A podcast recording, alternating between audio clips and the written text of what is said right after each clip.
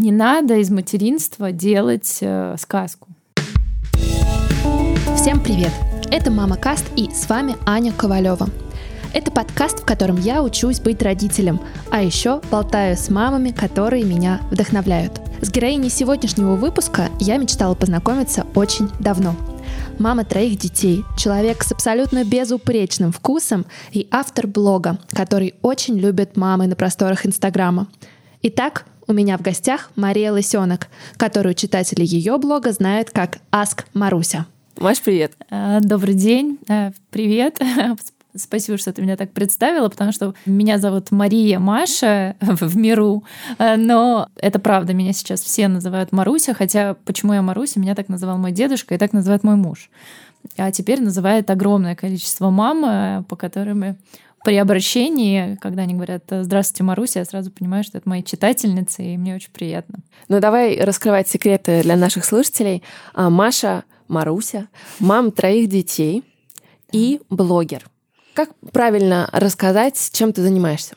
Ох, это хороший вопрос э, на самом деле. У меня, правда, трое детей. Сейчас э, я люблю это рассказывать именно с этой точки зрения, что я идеальный мамский блогер. У меня есть школьница, у меня есть ребенок, который собирается в школу, и ребенок, который только что пошел в детский сад. То есть у меня почти все погодки разных возрастов и разных уже возрастных каких-то категорий. И я вообще по профессии финансист, э, работала и в банке, работала в бизнес-школе Сколково. И, видимо, во время декрета вот все эти мои sales activities э, и интересы сместились в сторону детей, конечно же, потому что я их рожала подряд э, и полностью погрузилась вот в этот мамский мир. И так получилось, что, в принципе, почти все мое окружение рожало после меня. И так как э, я такой человек с детства, который раздает советы, к счастью, с возрастом я уже непрошенные советы не раздаю, а раздаю как раз э, какие-то такие вот жизненные. И ко мне приходили мои подруги, мамы и говорили, Маша, помоги. И э, все это в итоге вылилось, не буду рассказывать долгую историю, но, в принципе, из э, разговоров по телефону и WhatsApp-чатов они меня уговорили выйти в Инстаграм, где долгое время у меня был закрытый профиль, э, где не фигурировали фотографии моих детей, и я вообще как-то очень не хотела э, выходить в открытое пространство, скажем так. Я боялась каких-то странных комментариев, боялась каких-то, скажем так, левых людей, и меня это все так немножко... Я шла в Инстаграм э, с опаской, скажем так. Но потом все это разрасталось, подруги приводили подруг, и уговорили меня тоже сделать уже аккаунт открытым, и можно сказать, что вот года два, наверное, у меня открытый аккаунт. И я бы его назвала как такой консультант в сфере материнства, детства. Но опять же, это все очень сложно так охарактеризовать. Сейчас я уже, наверное, назвала бы себе такой журнал «Домашний очаг» про материнство. Но опять же, материнство не с точки зрения психологии или советов, как растить детей, а это именно такие прикладные советы, во что одеть, где в городе вкусно накормить, э, на какие кружки сводить. То есть я, наоборот, как раз-таки стараюсь не учить людей жизни, скажем так, как это делают какие-то другие блоги, а стараюсь помочь мамам э, через призму своего какого-то опыта рассказать, вот как можно жизнь немножко упростить. И мне кажется, что это неплохо получается, исходя из отзывов, которые я получаю от своих э, читательниц. И мне очень приятно, когда я получаю любой фидбэк, э, скажем так, потому что я понимаю, что это все не зря, а сил на самом деле на это уходит очень много. Ну, собственно, то, что я получаю взамен, оно перекрывает все, все мои а, время, силы, экспертизу, скажем так, уже. Поэтому для меня это такая история э, с плюсом скажем так, на данном этапе. Ну, мне кажется, ты сейчас тоже важную вещь говоришь о том, что очень много на это уходит сил, потому что люди, которые просто читают, иногда не отдают себе отчет, что блог это полноценная работа. Да. И эта работа иногда даже более энергозатратная, чем нам любая нормальная обычная работа. А, ну, сто процентов, потому что иногда мы там обсуждаем с моими подругами, и я говорю, вот у меня есть мой проект, по сути, это полная full day, full day, full time работа. И э, мы обсуждаем, я говорю, вот как хорошо, что я, у меня есть мой проект, и я могу работать, могу заниматься детьми, э, но при этом моя подруга мне все время говорит, если бы ты ходила на работу, ты бы хотя бы от детей, рутины, может быть, как-то отвлекалась. А получается, что ты без конца работаешь, ты одной рукой работаешь, делаешь блог, отвечаешь, помогаешь, ищешь, общаешься, а другой рукой ты воспитываешь троих детей. Ну и, конечно, это не вся моя жизнь. У меня еще есть муж, семья и много-много всего, которое находится вне э, Инстаграма. Это принципиальная позиция. А, ты знаешь, в принципе, да. А, вот я еще раз повторюсь, что изначально даже детей не было в блоге, но потом это все равно они как-то влились, и фотографии, и их жизнь. В Инстаграме абсолютно нет моего мужа. А, это и его позиция, что он, в принципе, не социально активен. И я очень часто смеюсь, что до сих пор мы не друзья на Фейсбуке, потому что у него там какой-то мертвый аккаунт, где у него э, там его родственники только в друзьях он э, не социально активен, он когда-то там на, на заре моего всего этого сказал, что, пожалуйста, можно, там не будет нашей семьи, и я, в принципе, согласна. И повторюсь, что э, все-таки мой блог, э, я его позиционирую даже лично для себя, что это блог не про меня, не про мою жизнь, а вот не про мои переживания в ней, не про мою какую-то эмоциональную составляющую, а как раз вот такой домашний очаг. То есть Здесь э, можно вкусно готовить такую еду, можно вот сюда классно ходить с детьми, можно купить им классные зимние сапоги. Конечно, иногда вовлекается и чуть больше меня, но в моем блоге именно «Васк Маруси» нет э, каких-то личных моих переживаний, которые есть у всех нормальных людей. Нет у моего мужа рассказов о том, там, не знаю, хороший он или плохой, или какая у нас жизнь, или какие мы эмоции, какие этапы проходим на, на данном этапе. Также и про детей. То есть э, ну, я часто слышу историю, что ой, у тебя такие идеальные дети, но просто потому, что в Инстаграме я не рассказываю какие-то наши, опять же, переживания регулярные с детьми. Дети — это одна большая тревога, нервные какое-то, нерв, нервные потрясения, просто потому что я там рассказываю о них с точки зрения, что им тепло в этой одежде, а, они, ну, максимум, они занимаются вот в этом кружке, то есть я не углубляюсь в их какие-то, ну, мои переживания, связан, связанные с ними, просто потому что я не готова давать, может быть, советы в этой сфере, я не готова выражать какую-то позицию, ну, может быть, маш- прилюдно, да, скажем так, на, на людях.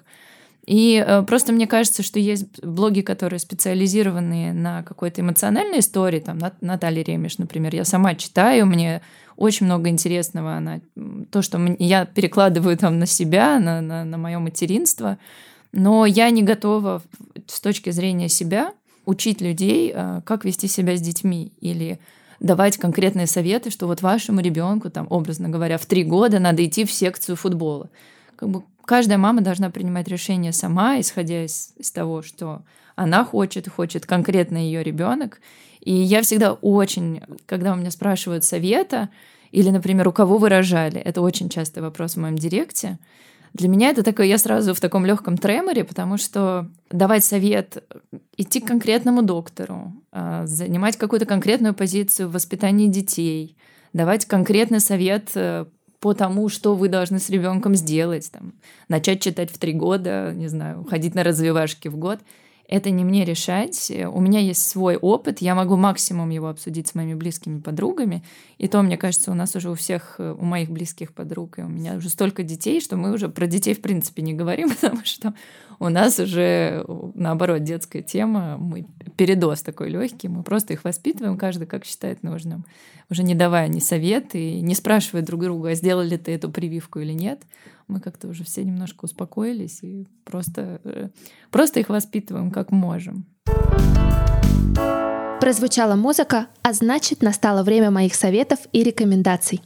Этот выпуск выходит при поддержке норвежского бренда Стоки, который создает очень модные и удобные стульчики для малышей. Проводить время с семьей, смотреть в глаза и быть рядом как полноценный собеседник, даже если ты еще совсем маленький. Все это возможно благодаря стульчику Стоки Трип Трап. Норвежский бренд Стоки создает продукцию с целью приблизить вас к ребенку, ведь из этой близости рождается гораздо больше, чем может показаться на первый взгляд. Ребенок, который воспитывается с поддержкой и верой в свои способности, он по-настоящему бесстрашен и готов преодолеть любые препятствия в жизни, которые встретятся ему на пути, прежде чем он станет тем, кем захочет. Кстати, я счастливая обладательница такого стульчика и могу как человеку, которого он уже есть, сказать, что это дико стильный предмет интерьера, который вписывается в любое пространство. На сайте можно выбрать цвет, и еще мне очень нравится, что стульчик может меняться по мере того, как растет ребенок. Поэтому он действительно прослужит вам не один год. В описании к этому выпуску я оставлю ссылку на инстаграм бренда Стоки, где можно узнать больше информации и посмотреть крутые картинки. А, ну, ты звучишь как человек с очень четко выстроенными границами, и в том числе по отношению к другим. Вот мне интересно, всегда ли так было, или это штука, которая развивалась, и ты в какой-то момент э, осознала, что лучше будет так? Ты знаешь, к счастью моему, наверное, именно вот границы с точки зрения Инстаграма и социальных сетей это не то, что у меня был какой-то негативный опыт, который меня привел к этой позиции. Наоборот, я очень долго... У меня есть мой личный Инстаграм, который был у меня с момента основания Инстаграма, когда мы еще тогда все на нем регистрировались и фотографировали через фильтры цветочки, там, ноги и круассаны в кафе. А, он до сих пор у меня есть, он абсолютно закрытый, там 200 пользователей, это все мои друзья, мои родственники, мои одноклассники, и я очень рада, что он у меня есть, там такое пространство, и, по сути, это такой дневник как раз-таки мой эмоциональный моих детей. То есть у меня это там Инстаграм, наверное, возраст моей дочки. И я вот записывала все, все, что там вот у нее первый зубик, э, я не знаю, сейчас у нас мы ожидаем второго ребенка. То есть для меня это такой личный дневник, там нету какой-то сакральной информации, но он есть. И когда и, э, вот меня подруги уговаривали открыть Инстаграм, который будет полезный, я очень долго не решалась. Видимо, как раз-таки мне надо было дозреть вот именно с этой эмоциональной точки зрения, а, о чем я хочу говорить, в каком формате я хочу говорить, насколько я готова открываться. И я, в принципе, достаточно открытый человек и считаю, что мой Инстаграм, он супер искренний, он, наоборот, мне это очень важно, я это повторяю всегда и всем, что мой Инстаграм читают, во-первых, мои родители, мои родственники. Его не читает мой муж, но просто потому, что ему вряд ли это глубоко интересно, хотя я ему все рассказываю и так, видимо, дома. Его читают мои друзья, мои соседки, мои... То есть люди, которые меня окружают, вплоть до Карининых учителей, там, учителей моего Эдика, тренеров.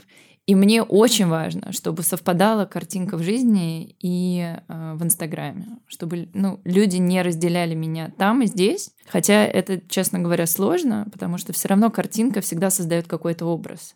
Я отдаю себе отчет, что для многих я такая мама-фея, которая всегда очень спокойная, у которой всегда все по плану. Вот у меня было такое ощущение. Да, которая ходит на спорт э, через день. Это очень часто. Мне говорят, ты что, ходишь на спорт каждый день? Я говорю, нет, два раза в неделю, но, видимо, это фотографии со спорта, они как-то Всем кажется, что я там каждый день. Также, наверное, всем кажется, что там, я не знаю, в салоны и на маникюр я хожу через день. Хотя это происходит крайне редко. Поэтому образ — это ну, нормальное явление, Э, но мне очень важно, чтобы в жизни я была такой же, как э, и на экране, чтобы я совпадала чисто для себя, потому что мне как-то перед собой хочется быть стопроцентной вообще честной. И весь этот Инстаграм, э, я очень тоже часто моим подругам говорю, что в тот момент, когда я начну переживать, что меня встретят там без косметики, плохо выглядящий, с грязной головой, когда меня это начнет реально тревожить, то для меня это будет такой сигнал, что уже Инстаграм управляет мной, а не моя жизнь, где я бываю и злой, и бываю не в настроении, бываю не выспавшейся, а, бываю с пучком рано утром, а, выбирающий макароны в азбуке вкуса. И это моя жизнь, а Инстаграм ее часть. И не наоборот. И мне прям это очень важно за этим чтобы это ну, не начало мне мешать э, жить моей реальной жизнью, потому что все-таки для меня жизнь первостепенна, а Инстаграм — это очень классная, но ее составляющая и не такая большая на данном этапе. Угу. А ты мама, которая обходилась без нянь. Да, и я всем советую так не поступать. Почему так? Смотри, все опять же сложилось как-то очень а, органично. Я мама, а, у меня первая дочка, и э, сначала было как-то совершенно нормально, что первый декрет, я не особо рвалась из него там на третьем месяце, образно говоря. То есть я понимала, что декрет там полтора года, меня ждут на мою любимую работу, но я как-то наслаждалась этим первым этапом и не ощущала, что мне нужна какая-то глобальная такая помощь. Я была полностью в моей дочке. А потом э, через год э, я забеременела сыном, мы хотели детей подряд. Кстати, это тоже очень популярный вопрос, насколько мы хотели всех троих детей подряд. Я должна сказать это еще раз. Мы всех именно так и планировали, хотели, и слава богу, нам все так и было и дано, как мы желали. Вот, и э, со вторым ребенком все вокруг меня стали сразу говорить, что это погодки, ты сама уже не справишься, тебе нужна няня. И честно признаюсь, я ждала, что какую-нибудь Мэри Поппинс э, мне передаст кто-нибудь из моих подруг, знакомых, просто потому что я не готова была искать какого-то внешнего человека, э, искать через агентство. Ну, для меня это какой-то такой деликатный вопрос. Но мои подруги не передали мне никакую няню по наследству. И как-то мы справлялись сами. Не знаю, я сейчас понимаю, что это все было сложно, но при этом э, у меня нет какого-то такого сожаления, что в итоге у меня не было няни. У меня есть моя прекрасная свекровь, которая могла мне помочь, если мне нужна помощь. А моя мама, она живет не в Москве, не в России. Она прилетала достаточно часто, но опять же не так часто, как хотелось бы э, отдыхать, скажем так, и наслаждаться свободой. Но вот э, просто искать внешнего человека с улицы я была не готова. И мы выбрали путь детского сада.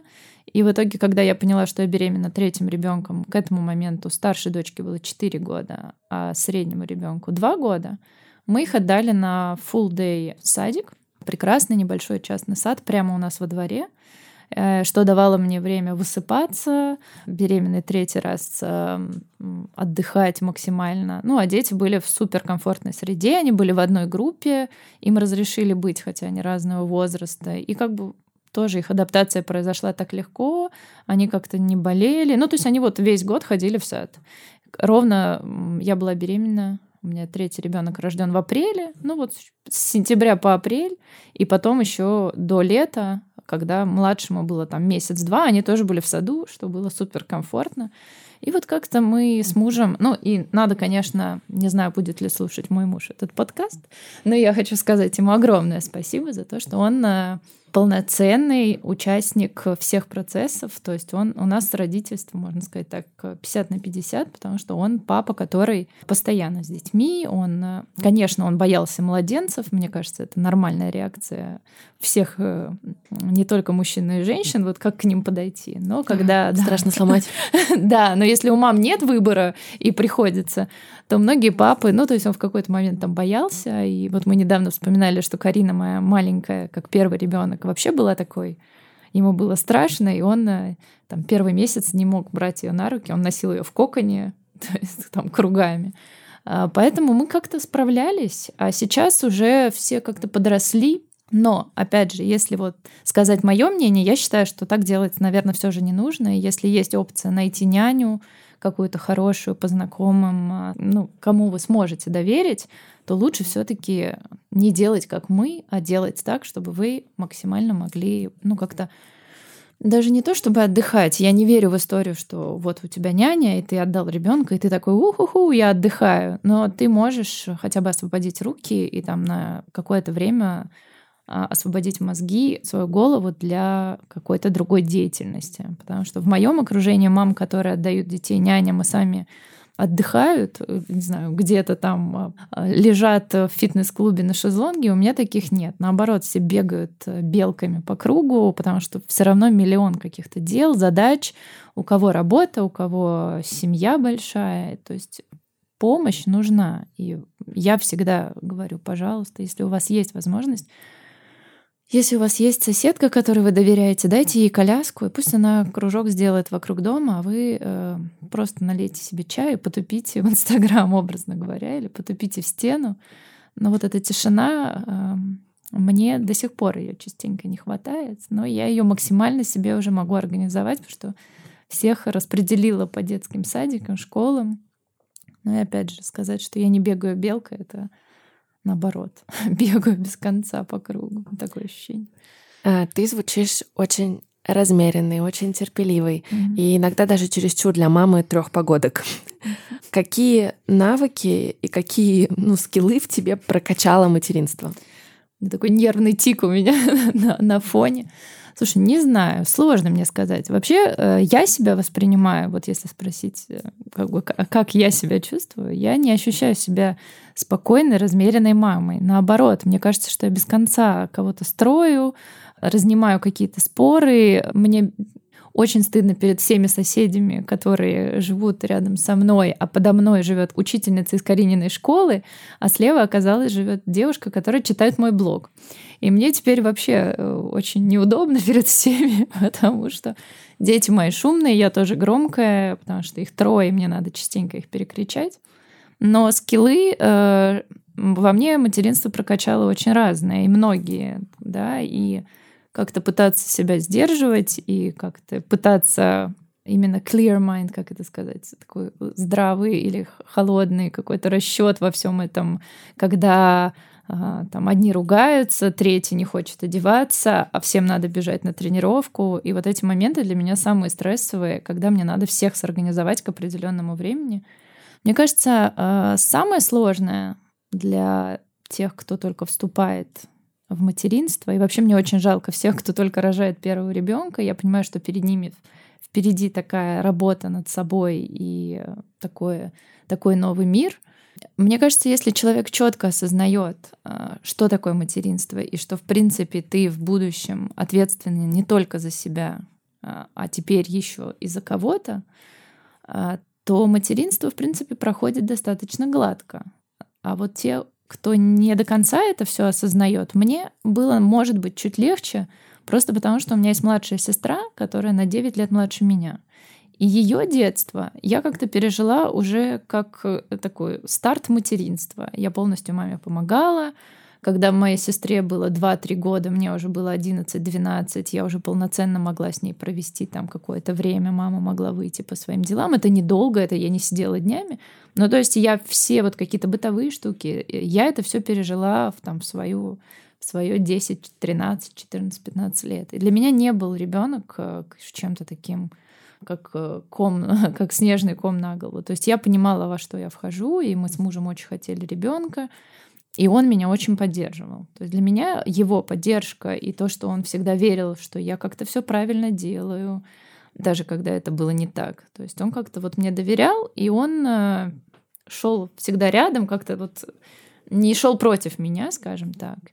А это очень важно для, своей, для самоуверенности, что ты все делаешь так, что ты делаешь правильно. Потому что, мне кажется, самое тяжелое Сейчас уже, опять же, из опыта моего, моих подруг, э, из опыта моих подписчиц, которые частенько делятся какими-то личными переживаниями, очень тяжело, когда тебе не дают э, близкие вокруг тебя э, стать мамой, когда тебе дают миллион советов, когда приходят, делают тебе наперекор. А вот эти истории, да, там пришла моя, образно говоря, пришла моя мама, свекровь, все там перевернули дома, сказали тебе, что ты не можешь, ты делаешь все не так, это же очень бьет по психике. Как раз э, мне кажется, что вот это все подрывает э, уверенность в себе, в материнстве, и вот не дает тебе раскрыться. Если вокруг тебя все спокойные, хотя у нас тоже в моей, в моей, в моей истории не были все спокойны, но я, видимо, как-то их умела фильтровать, и опять же, повторюсь, мой муж, который меня как-то от всего этого максимально, максимально во всем поддерживал.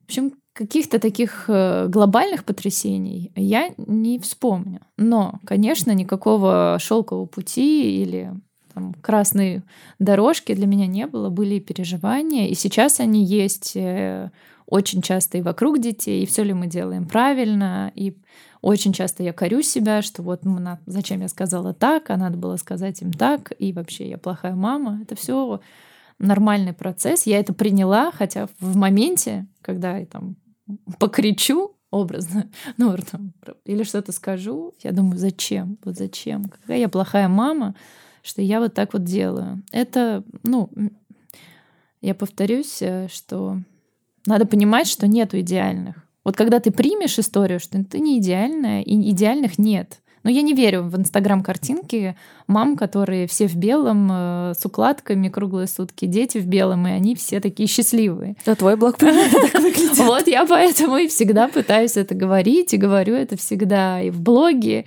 и всем э, знакомым, кто мне говорит это, что вот, как ты так? Я говорю, я вообще не такая, я абсолютно такая же, как все, живая, со своими минусами. И э, я максимально в блоге не, не рассказываю о материнстве, просто чтобы не было, что я или ангел, или такой дьявол. Но не бывает. Я не верю. Если вы найдете такую маму, покажите мне, пожалуйста, что все мои ближайшие и даже не очень близкие подруги, все вечно в таких же терзаниях что вот сегодня я хорошая, а потом я накричала, а потом я вот тут сказала, а потом я ушла и не попрощалась, а надо было там нагнуться и поцеловать три раза. Ну, ну что делать? А что тебе помогает принимать, вот как ты сказала, то, что ты бываешь разной мамой, в том числе иногда так себе? Когда-то в самом начале моего материнства моя мама тоже мне сказала, говорит, ты пойми, что мамы, вот как мамы, они же разные, и это такой гамма эмоций. То есть для меня есть э, какие-то столпы, которые я не должна перейти. То есть это я не должна унижать своего ребенка, я не должна быть агрессивной, но при этом моя, мой эмоциональный фон, он же тоже бывает разный. И я не говорю, что я должна на детей это проецировать, и это нормально, и, и что поделать. Но жизнь, она разная. Иногда мама веселая, иногда мама грустная, иногда мама хочет в тишине посмотреть э, пообщаться там с подругой. А иногда мама классная, готова идти в музей, потом в парк, потом кататься на карусели. Я надеюсь, что вообще дети мои все это осознают, и мы как раз с ними обсуждаем это, что, опять же, спасибо Наташе Ремеш, что и у них такие настроения бывают. Один день хочется идти в школу, а другой день как бы хочется и поваляться, но школа обязательно, или там то же самое с тренировками, с занятиями. В пятницу можно валяться на диване, есть попкорн и смотреть телевизор, это же супер. Поэтому...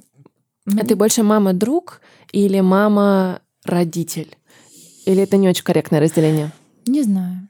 не знаю, корректно ли, я понимаю твой вопрос. И опять же, я не знаю, где я. Э, я все-таки достаточно, наверное, строгая и требовательная, чтобы быть прям другом-другом. Я все-таки требую от них э, неких выполнения обязанностей. Я, можно даже сказать, да, требую. То есть от соблюдения порядка дома, а, соблюдения там какого-то режима дня. Ну, это стандартные мамские, с ними пижамы, почисть зубы и вот это вот все всякие образовательные истории, к счастью, не знаю почему, но надеюсь, опять же, это плод моих э, трудов. Дети мои с удовольствием занимаются в разных секциях, ходят в школу, там, и все это обсуждаемо. Но, с другой стороны, мне хочется верить, что я все-таки мама-друг, которая э, может и танцевать под клаву коку, и, и понимать, что хочется смотреть какие-то дурацкие мультики, но вот все смотрят во дворе, и надо, чтобы они тоже знали этих героев, чтобы было что обсудить. И в этот момент мне хочется верить, что я все-таки становлюсь таким другом, понимающим, хотя какие-то вещи, вот мультики, какие-то игрушки, они мне абсолютно не нравятся, но Опять же, в садике все играют в волчков, ну, значит, и моим мальчикам тоже надо волчки, хотя мне они абсолютно не нравятся. Поэтому не а знаю. Было для тебя что-то неожиданное в материнстве или, может быть, вещи, которые ты сама в себе открыла, увидела, и ты не была готова к этому? Хороший вопрос. Не знаю. Даже не знаю, что тебе сказать. Я думаю, что это происходит просто ежедневно. То есть э, принимать какие-то их состояния мне до сих пор очень тяжело. Например, сейчас вот похолодало, и мой младший ребенок, которому три с половиной года, то есть я его одеваю, а, отворачиваюсь, он все это скидывает с себя с криками, что я пойду там в майке. И я до сих пор пытаюсь находить в себе вот этот дзен, чтобы в этот момент не сойти с ума. И я до сих пор ну, как бы не научилась э, всем азам материнства, чтобы как-то быть такой гениальной мамой, которая все понимает, все принимает, может в себе что-то. Мне это, ну, вот моментами очень тяжело. И я думаю, что впереди еще подростковый возраст, и вообще вся жизнь. И э, каждый этап же с детьми что-то новое несет. Поэтому вряд ли я уже когда-то это познаю, а буду вот всю жизнь пытаться в себе это что-то раскрыть. Но это процесс. Да, сто процентов. А вот про подруг тоже интересно, потому что когда, наверное, у тебя только появляются дети, они занимают часть твоих разговоров. Вот ты говоришь, что вы с подругами уже не обсуждаете детей. Э, ну да, можно сказать, что да, я недавно поймала себя на этой мысли. Ну, то есть, бесспорно, мы там делимся какими-то, а вот мой пошел в садик, а вот мой там адапт. Ну, то есть, какие-то бытовые вопросы. Но мои ближайшие подруги, с которых я знаю очень давно, и которые мои, мои такие вот э, очень важные люди в моей жизни, эм, у нас уже мы все родили детей не по одному, а по много.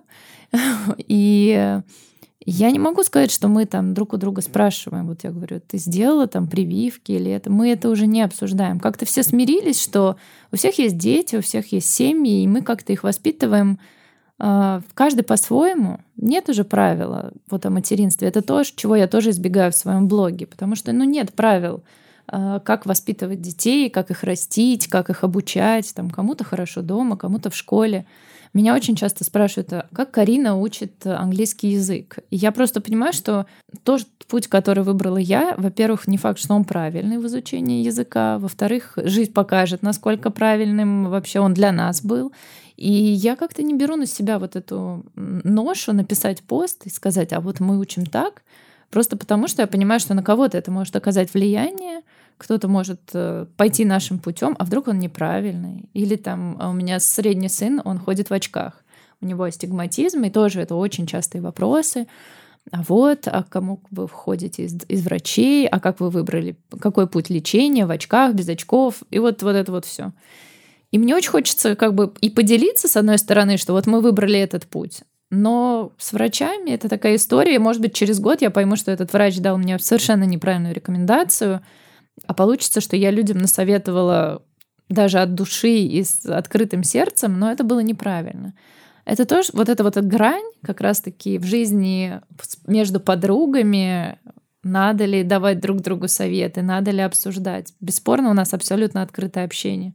Но просто мы уже настолько присыщены даже в бытовом плане с детьми, что мы, когда встречаемся, у нас прям даже есть договоренность, что сегодня мы не обсуждаем детей, потому что это можно до утра сидеть, а вот это как, это как в какую школу вы пойдете, а какой там учитель. Но иногда, э, не иногда, а когда мы встречаемся, это бывает не так часто все вместе, у нас прям договоренность, никаких детских тем, ничего, мы говорим о своем, там даже если это будут женские абсолютно какие-то поверхностные разговоры, но у нас как бы своя жизнь тоже есть, мы тоже где-то тут э, еще не совсем на сто процентов только матери, но у нас есть какие-то другие интересы, и нам хочется продолжать дружить не только на уровне э, материнских разговоров, а мы хотим дружить и по другим темам тоже. Какие вопросы тебе чаще всего задают твои подписчики? О, их очень много. На самом деле, это моя любимая рубрика, когда я, ну, сейчас уже не так часто, когда вот эти вопросы есть в Инстаграме. Э, ну, первый это лидирует про мужа. А, значит, кто муж? Э, покажите Всё, фото. Да, да, да покажите Предъявите. фото. Да, это вот э, про мужа, но это, мне кажется, тоже я абсолютно нормально на это реагирую, потому что есть я, есть дети, а информации про мужа нет, и как бы чисто женское любопытство, а кто он, а что он. А, очень часто приходит вопрос, причем он такой издалека, но я его сразу уже узнаю. А, Мария, вот вы вроде бы не похожи на армянку, но дети с армянскими именами. И такое троеточие. Я говорю, да-да-да, мой муж армянин. Это вот тоже очень такой частый вопрос.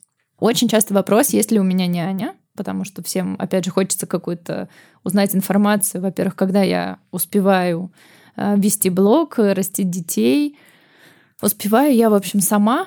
Не знаю, насколько успешно это вопрос. Но вот вопрос про няню, он очень частый.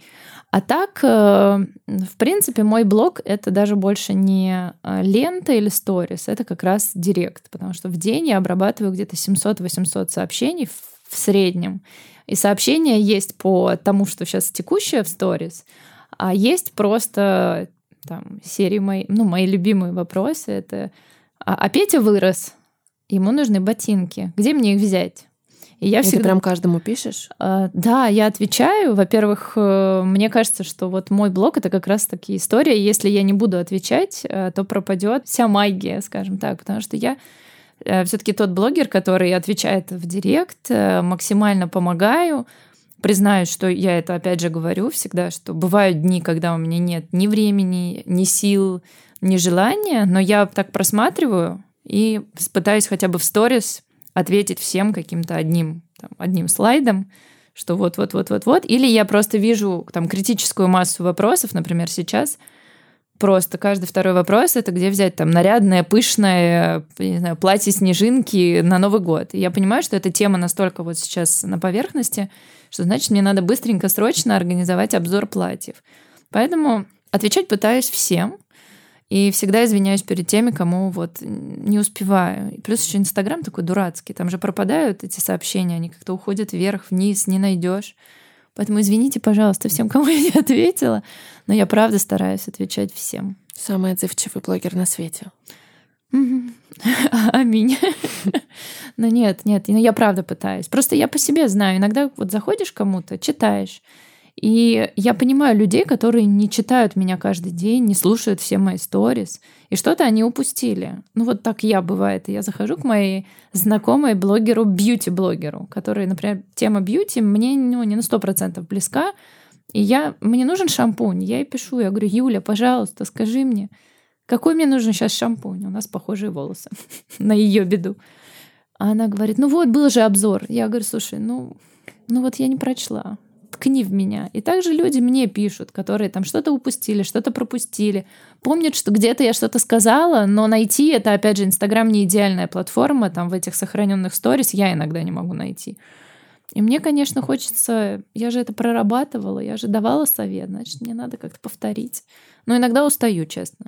Но эм, опять же, так как я сама себе босс, я всегда это всем говорю, и горжусь этой историей, что я сама себе босс. Я выбрала этот путь, и как только мне станет это все прям в тягость, а, ну, я лавочку эту прикрою, понимаешь? Поэтому я свободная. У меня руки развязаны, и если сейчас я выбираю путь, что я и отвечаю, я пишу, я рассказываю много всего актуального, значит, сейчас мне правда вот э, и кто меня знает близко, это реально мне в кайф, мне это интересно. То, что мне не интересно, я не рассказываю, и даже когда мне предлагают за это большие деньги. Ну, я вспомнила еще один вопрос, который, мне кажется, э, тебе тоже должны задавать. Про работу. Планируете ли вы вернуться? Да, да. Э, очень часто вопросы, и они звучат так из серии «Не хотите ли...» Ну, смысл в том, что не хотите ли вы отдохнуть и выйти на работу. И я просто вспоминаю свои рабочие будни, а работа у меня я такой вот классический сейлз. Я работала 6 лет в Deutsche Bank, продавала финансовые инструменты. Потом я работала в бизнес-школе Сколково и продавала а, крупным корпорациям образовательные программы типа MBA, Executive MBA, такие именно под корпоратов то моя работа это как раз э, очень много людей, очень много разговоров, очень много разных negotiations, и к вечеру, когда переговоров. Да, переговоров, когда я приходила вечером после работы, то часа два я молчала, просто потому что мне надо как-то вернуться было в себя, а, вообще понять, где я, что и что сегодня было, проанализировать, успокоиться и как бы начать вечером уже жить свою жизнь. То сейчас я не представляю, как мне вернуться на ту мою работу, потому что, вернувшись домой, меня будут ждать трое три личности плюс муж, э, как минимум четвертая еще личность, которые тоже моего участия будут ждать, а я буду вот такая немножко без сил. Поэтому и вообще как это все сорганизовать, учитывая, что я как раз тот человек, который взвалил на себя все, все дополнительное образование, и вообще мы с детьми кучу всего интересного. Вот пандемия немножко нас устаканила, но театры, кино, выставки, что-то все время интересное, и мне интересно, и им, и вот, э, к счастью, мой проект Аска Маруся дает мне возможность быть рядом с моими детьми, делать крутые штуки, познавать. То есть все это интересно и мне, и им. И получается, что это вот и моя работа, и мое хобби, и моя жизнь все как-то воедино в едином этом инстаграме каком-то слилось. Но блог приносит тебе, получается, и доход тоже. Да, блог мне приносит доход, и он мне приносит, опять же, тот доход, от которого я абсолютно кайфую и наслаждаюсь, просто потому что все те бренды, компании, магазины, я не знаю, вот все, э, которых я любила сама, куда я ходила, носила свои же денежки, покупала своим детям сама все, и которых до сих пор рекомендую от души, в какой-то момент ко мне пришли и сказали, давайте дружить вместе. Мы работаем абсолютно по-разному, но я это абсолютно не скрываю. Мне кажется, наоборот, это очень честно, что да, мы сотрудничаем с рядом, с рядом брендов, компаний, магазинов. Всех вас очень люблю. А дизайнерских амбиций у тебя нет?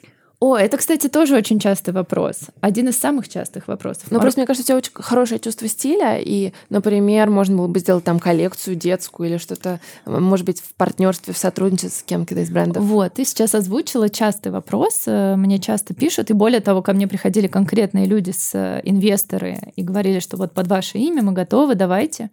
Но тут э, такой момент, я не готова делать свой бренд и не готова делать э, вообще какую-то постоянную историю, просто потому что я финансист, а с другой стороны, я сейчас э, ну, могу себя расценивать консультантом на этом рынке, потому что, в принципе, я не знаю, еще людей, вот таких внешних консультантов детского рынка, которые... Я езжу на выставки международные, я понимаю, как работает наша таможенная служба и все остальные службы. Я понимаю, как это все усложняется с каждым годом.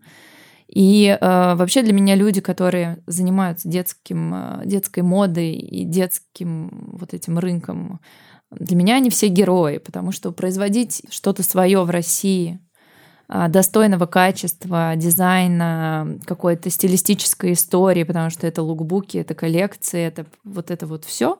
Это очень очень э, и энергозатратно, и вообще затратно. То есть, и когда получается у тебя продукт сделанный здесь в России, а для многих сделано в России, все поделились пополам. Кто-то говорит, ой, как классно в России, боже, и такая круть, а кто-то говорит, ну в России, ну нет. Ну нет. Вот есть французы, там есть итальянцы, есть испанцы. Вот это тогда стоит. А за русских такие деньги платить я не готов. И тут я могу понять оба лагеря, у каждого свое мнение, вообще никого не защищаю или не обвиняю. А, но я понимаю, что, ну вот два пути. Мне предлагали или открыть магазин и привозить вот эти все бренды, которые я люблю, уважаю, ценю, и сделать их как бы под своим таким именем. Или сделать какой-то русский вот дизайнерский проект, тоже там придумывать коллекции. И то это очень сложно, реально очень сложно. Я не уверена, что и то это очень прибыльно. И я просто не готова вот полностью отдаться чему-то одному. Поэтому а, сделать какие-то коллаборации вообще, вот это вот ты меня прям сняла с языка, потому что это то, что я вижу и мне хочется делать с какими-то своими супер партнерами. Ну, я, мне даже сложно называть партнеры, потому что я работаю только с теми, кто мне уже друзья. А кто мне не друзья, они мне и партнерами не могут стать. Поэтому какие-то там мерчи, коллаборации, что-то разовое вообще с удовольствием. Но вот один из самых частых вопросов, Маруся, почему вы сами не создадите бренд или почему вы не сделаете магазин? Ну, это как раз частая история после успешных блогов на базе их делают какое-то производство.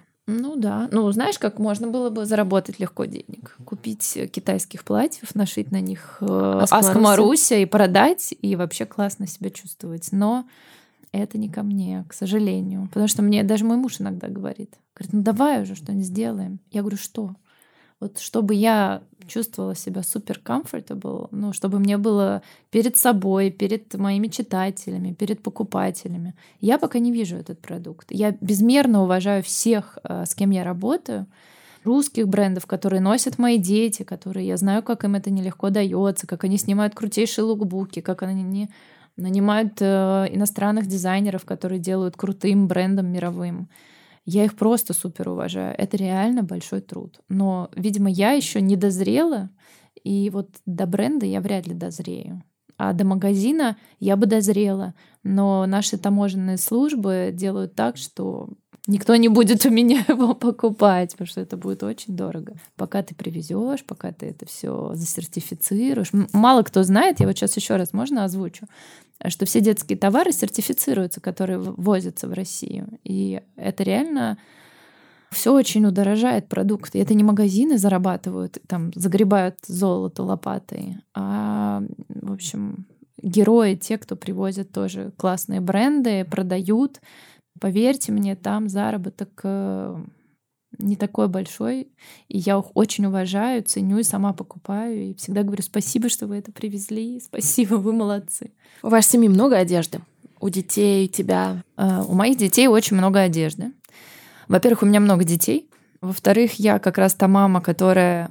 Я даже немножко завидую тем людям, у которых могут детям купить типа две пары джинс, одни на прогулку, одни там, в школу и на выход. Я сама не такой человек к сожалению. То есть у меня у самой, наверное, 10 пар джинс, просто потому что я не могу каждый день носить одни и те же.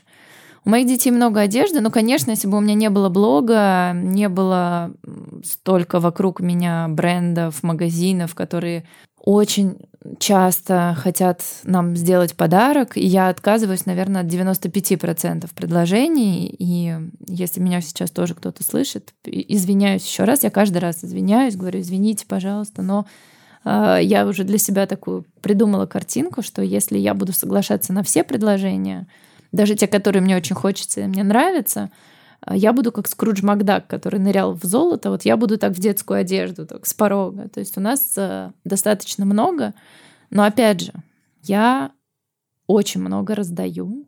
А, то есть дети моих подруг, э, они прям вот одеваются от Аска Маруси. Главные бенефициары. Да, да, да.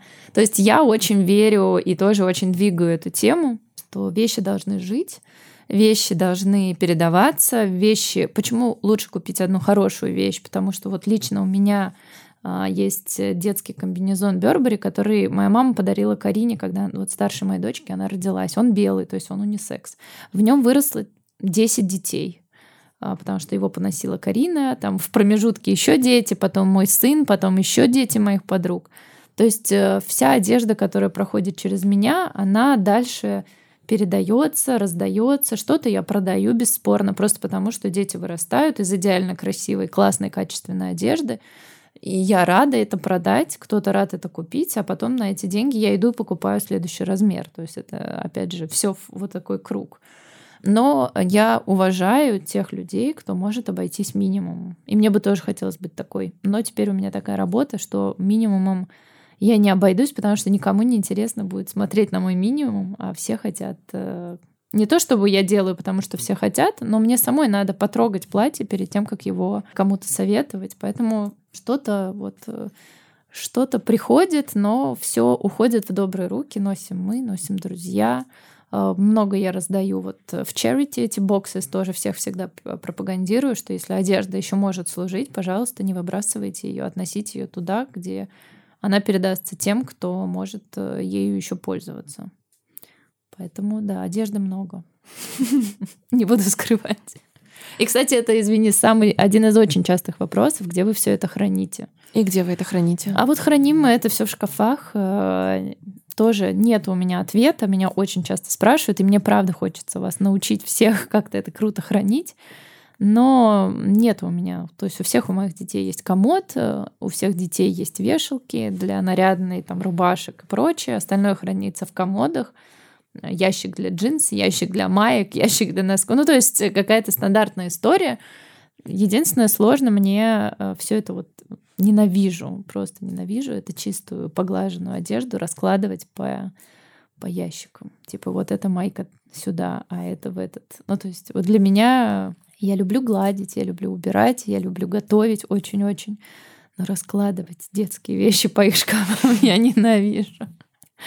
Ты сказала, что материнство проще дастся тем, кто морально к этому готов и понимает, на что идет. А вот у меня такой вопрос, а как можно понять, если ты не пробовал? Вот, Поэтому э, мне кажется, что здесь огромный плюс для тех, у кого есть младшие братья или сестры, потому что это все-таки происходило на твоих глазах, даже если ты там мальчик, и мама тебя не вовлекала, но как бы младший брат, он где-то там рос, ты все равно видел, что по ночам он плачет, что мама должна его кормить. Ну, как-то это все на твоих глазах происходило.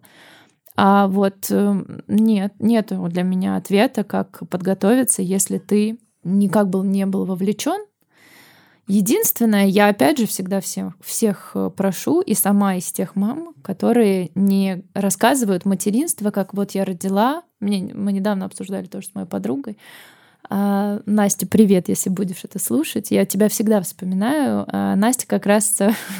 мы с ней обсуждали, у нее тоже трое детей. И она говорит, я когда была беременна первой дочкой, я купила, значит, красивую вот эту люлечку с балдахином, купила серебряную погремушку Тифани. И вот, значит, в моем представлении я из роддома такая феечка принесла, положила ребенка, он лежит с погремушкой Тифани, и как бы вот все это вот так. Говорит, на самом деле там это просто все было не так, ребенок орал, типа эту погремушку я там выкинула в угол, не хотела видеть, ни в какой люльке ребенок не спал, спал только на мне там первые три года. Не надо из материнства делать э, сказку. Ну, то есть вот если вы рассказываете подругам, э, которые собираются рожать, одно дело эмоциональная составляющая, но опять же, она же тоже не то, что вы родили ребенка и пришли домой, там, вот про, про депрессию, да, эту э, послеродовую. Даже когда я рожала Карину, это 8 лет назад было, не так много еще об этом говорили, про, про послеродовую депрессию. Хотя я не могу сказать, что я с этим столкнулась, видимо, я настолько была как-то в сумбуре, что это все мимо меня. Но об этом надо говорить. Надо говорить о том, что вот помощь это классно. Причем помощь не только няня платная, да, ну вот не у всех же есть средства там, взять няню. Но если есть соседка, есть подруга, вот есть у вас подруга, которой, например, нет детей, а вы родили, и вам прям плохо, но пусть она придет с коляской по кругу, повторюсь, погуляет, или пусть она вам пол помоет. Это к вопросу, что иногда нужно попросить помощи, потому что люди не всегда, ну, во-первых, готовы предложить, они иногда готовы морально, но они боятся и отказа, или уже один раз предложил и сказали нет. И, да, ну, согласна. Бы... Ну вот об этом надо говорить что нужна помощь, что помощь нужна не только какая-то глобальная, но если кто-то придет, опять же, еще одна моя подруга Катя, привет. Если ты родила, и к тебе люди приходят, не надо приносить нарядный бодик Диор, а придите там э, с пирогом и предложите, давай я тебе там, не знаю, одежду поглажу. Ну, то есть э, это какие-то бытовые штуки, но мы же все не феи и не живем в выдуманном мире. Я думаю, что каждый из нас проходил какой-то этап, когда вот если кто-то просто бы пришел и сказал, давай я посуду помою, и тебе уже даже просто от предложения тебе хорошо, что кто-то о тебе об этом подумал. И поэтому я тоже стараюсь. Вот э, у меня тоже есть моя подруга, которая она, что вот у нее трое детей, и если вдруг что-то не так, она всегда говорит, хочешь, я сварю суп и привезу тебе кастрюлю? Я говорю, не надо, пожалуйста. Она говорит, нет, нет, ну ты скажи, если надо, давай там блинчиков на жарю привезу. То есть какие-то вот эти штуки, и мне кажется, о них надо говорить именно очень громко в женских комьюнити, в мужских, неважно, это тоже и мужское тоже. Если муж, его друг, брат, я не знаю, какие-то мужчины вокруг вас предложат, скажут, хочешь, я на рынок съезжу и просто привезу еды это же тоже как бы решение. И неважно, там муж ваш э, занят, например, на работе, но если его друг привезет вам вдруг э, а, килограмм персиков и килограмм огурцов, это же уже решение. А если не предлагает? Вот э, я знаю, что это частая проблема, да, когда партнер не очень вовлечен. И особенно, когда девочки рожают, и получается, а, они оказываются с ребенком один на один. И здесь, э, ну, это уже вопрос, почему там mm-hmm. он не хочет помогать, но как, как тебе кажется, вот вы вроде бы договорились внутри семьи, как можно э, рассказать другому о том, что тебе, ну, было бы неплохо? Вот тоже хороший вопрос. Э, и опять же, мне сложно на него ответить, просто потому что здесь миллион причин, и мы рожаемся в разных каких-то условиях. Но если все-таки некое единое целое, если не разделяются в этот момент люди, то мне кажется, мужчины, в принципе, способны увидеть, что женщине, которая только родила, ей достаточно тяжело. Тяжело физически, потому что роды и беременность 9 месяцев это вот прям нелегко. Не, не могу дать какого-то секрета или рассказать какую-то свою success story, что вот мне было плохо, я сказала мужу. В моем случае мой муж за меня вообще очень переживал. Он переживал, когда я была беременная, что мне тяжело. То есть он это не то, чтобы там сидел и мне это проговаривал, но я это видела. То есть он как-то вот как-то вот он все время так нервничал и все время вокруг меня. И не то, чтобы я такая фея, а мой муж такая курица на сетка. Мой муж тоже очень занят, у него с кучей забот вне семьи, и это нормально, мне кажется, работа, там, другие какие-то обязанности но э, как-то вот максимально, максимально. Ну и, конечно, я тоже говорила. Я говорила, что мне надо час просто помолчать, пожалуйста. Или вот сегодня я пришла к тебе, сегодня выходной день, и я как бы должна быть семьей, но я сказала, что, ты знаешь, вот такая история. Первый раз я буду записываться на подкасте.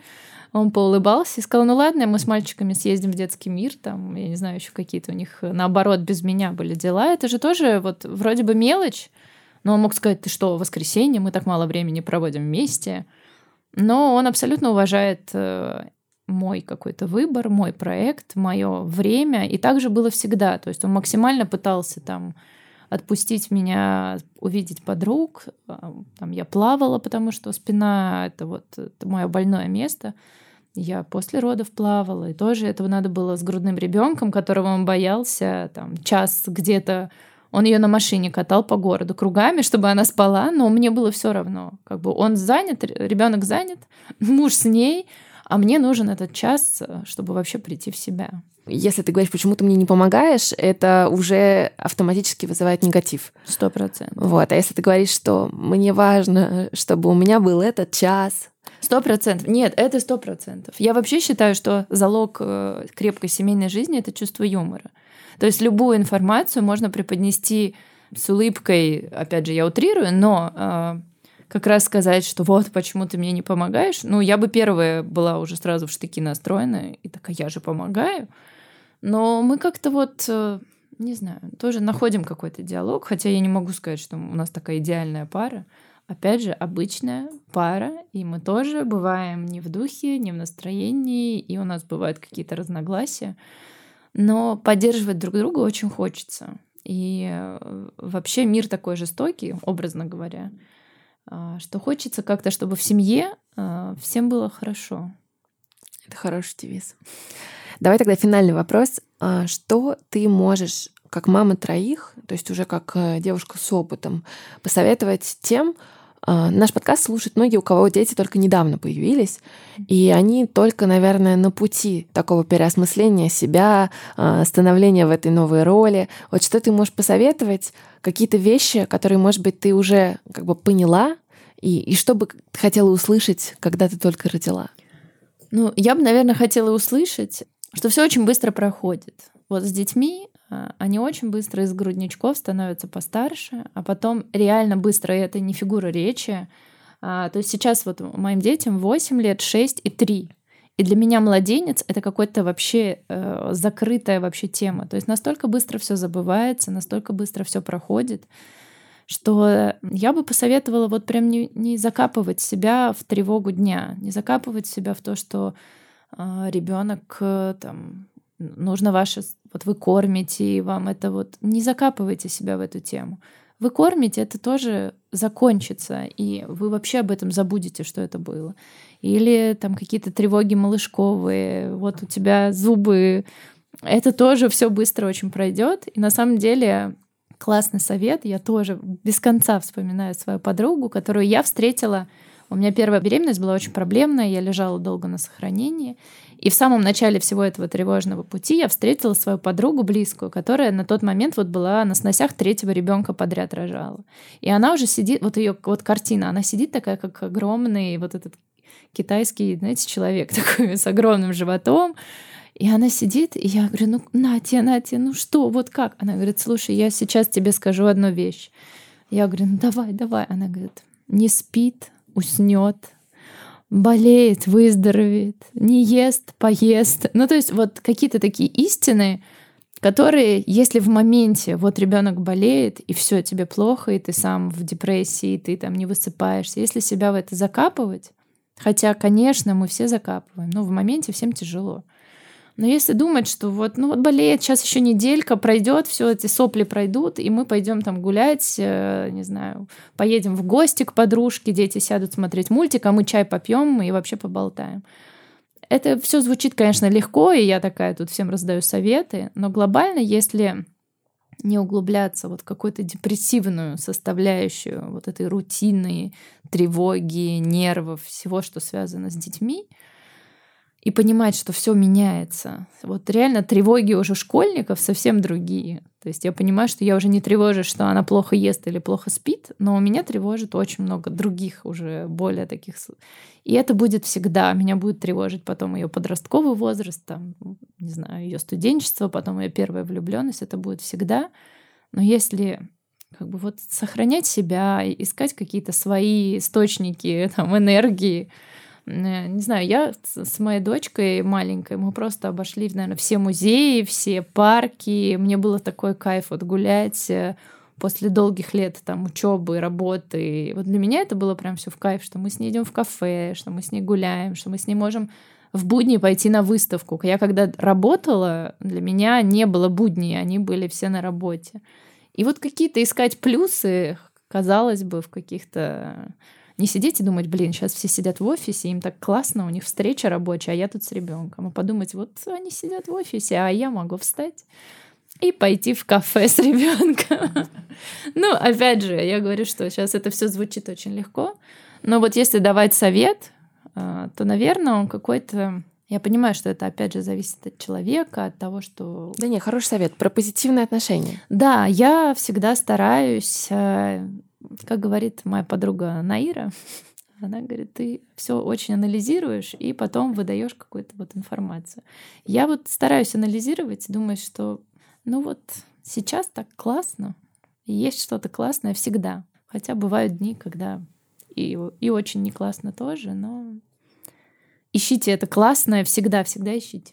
Ура! Спасибо тебе огромное. Спасибо огромное.